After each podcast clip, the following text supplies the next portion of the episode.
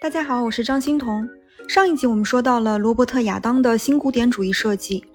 那在18世纪的英国，还有一位艺术巨匠，他用木材写下了这个时代的故事，成为乔治时代的最强音。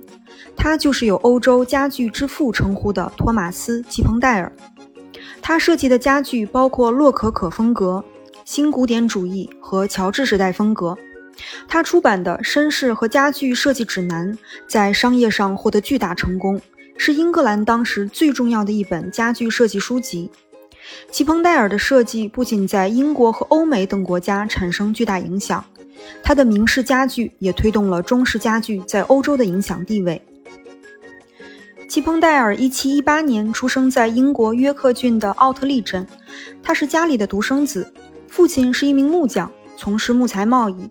齐彭戴尔子承父业，当了木匠。他想要出人头地，只有一个地方能实现他的梦，那就是伦敦。1754年，齐彭戴尔搬到了伦敦，在圣马丁街成立了自己的工坊。齐彭戴尔在艺术设计和商业方面都很有头脑。他一个小镇青年来到伦敦这个大都市，如何能够出名呢？就在这一年，1754年，他做了一件具有革命性的事儿。就是他出版了一本《绅士和家具设计指南》，这本书呢被认为是世界上首本综合性的家具目录，里面收录了他的一百六十件独特的设计，包括沙发、床、椅子、衣柜、书桌、书架、镜框等。齐彭戴尔抓准了当时的时尚潮流，涵盖从巴黎传来的现代风格、洛可可风格、明式家具或中国风，还有哥特式。他是很有商业嗅觉的，用现在的话来说呢，就是以客户为中心。因为这本书呢是他为了招揽客户用的，同时他提供的这些家居设计只是一个初步的样本，客户还可以根据自己的品味在制作和装饰上调整改进。他的指南这本书一炮打响，成为当时的畅销书，家具从业者的参考书，有很多贵族雅士来订阅。为他打响了名声，打开了销路。他当时服务的是上流社会，很多是伦敦的名门望族。可能为了保持风格的一致性，除了家具，他还设计壁纸、地毯，还有一些装饰品。伦敦许多名门大宅都是齐彭戴尔负责粉饰翻新的。他的服务范围不仅在伦敦，也包括爱尔郡，甚至苏格兰等地。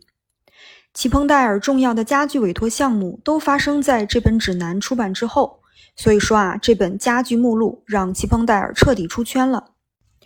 那齐彭戴尔的家具设计有何特点呢？首先，第一点，它最高档的家具大部分是用桃花心木制成的，还包括椴木、红木、紫心木、乌木和象牙，发展出独特的英国新古典主义风格家具。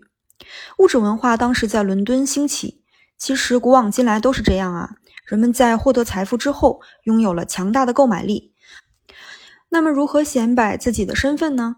一个是穿衣打扮啊，还有一个就是粉饰他们的住宅。家具就是显摆的最佳道具。为展现自己独具格调，这些伦敦的有钱人可能想要异域的珍罕木材。橡木呢已经过时了，桃花心木成了新的抢手货。所以，齐彭戴尔的很多高档家具就是用桃花心木制成的。后来，人们送他称号 “The High Priest of Mahogany”，桃花心木大祭司。第二点，齐彭戴尔呢意识到这些贵族并不满足于已有的风格，创新的设计总能带来更好的销量，所以他将多种风格融合，比如洛可可风、哥特式和中国明式家具。他早期的作品呢更偏向洛可可风，1760年代开始转向新古典主义。第三点。它的家具脚设计非常独特，基本分为六种，比如球爪形脚，就是抓住圆球的动物爪；还有呢，就是狮爪形脚，底端就是一只狮子的爪子。座椅呢，多用柔软的丝缎来包衬。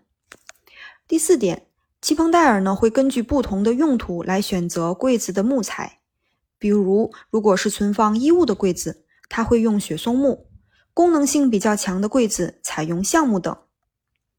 第五点，齐彭戴尔会在家具角的中央放上滚轮，保持桌子的稳定，便于移动。第六点，他喜欢用 S 型的钥匙孔，也是他的一个个人特色。下面我们来看一下齐彭戴尔的两个设计项目，一个是英格兰的哈伍德宫，一个是苏格兰的邓弗里斯宫。这两个项目，我上一集提到的罗伯特·亚当都是总设计师。其实齐彭戴尔和罗伯特·亚当合作过很多次。亚当呢，可谓是齐彭戴尔在事业上的伙伴和贵人。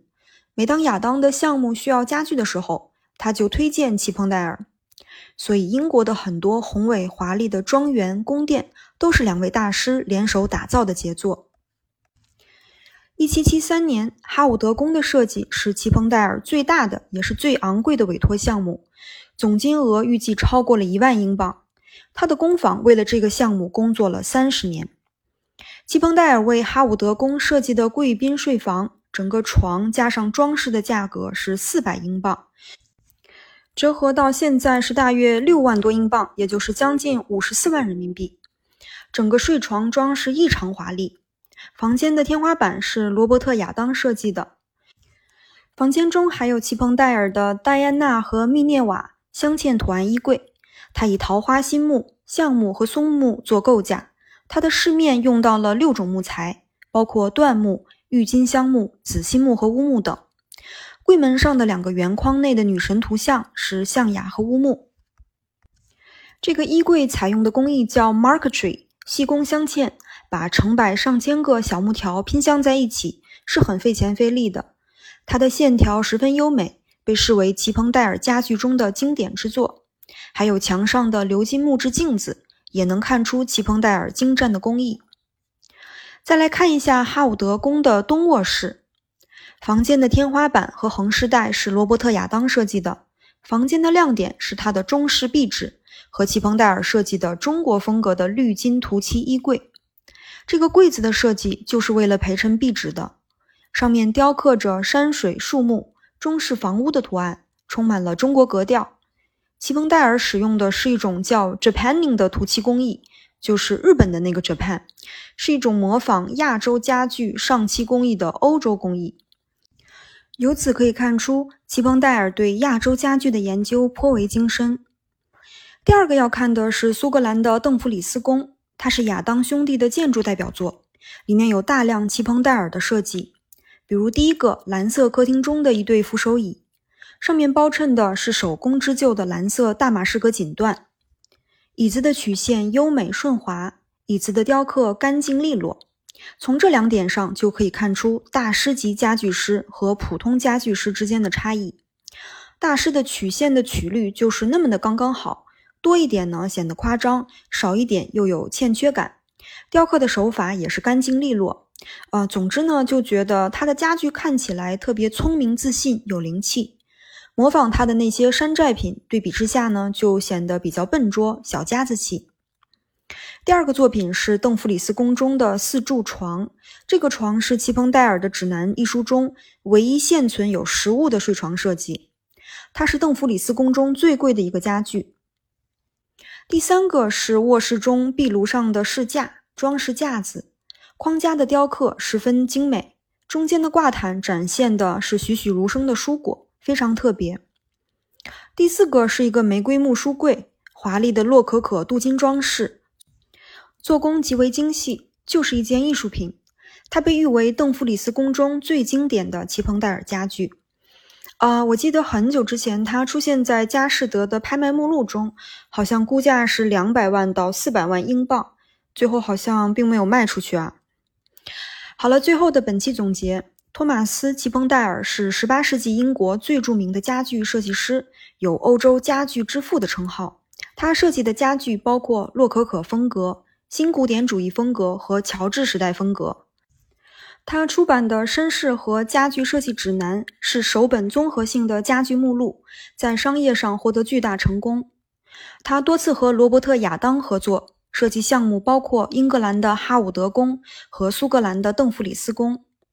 邓弗里斯宫呢，不仅收藏了齐彭戴尔的家具精品，还保存了韦奇伍德的精美瓷器。那下一集我要介绍的就是英国的陶瓷之父乔赛亚·韦奇伍德。好的，谢谢您的垂听，我们下集再见。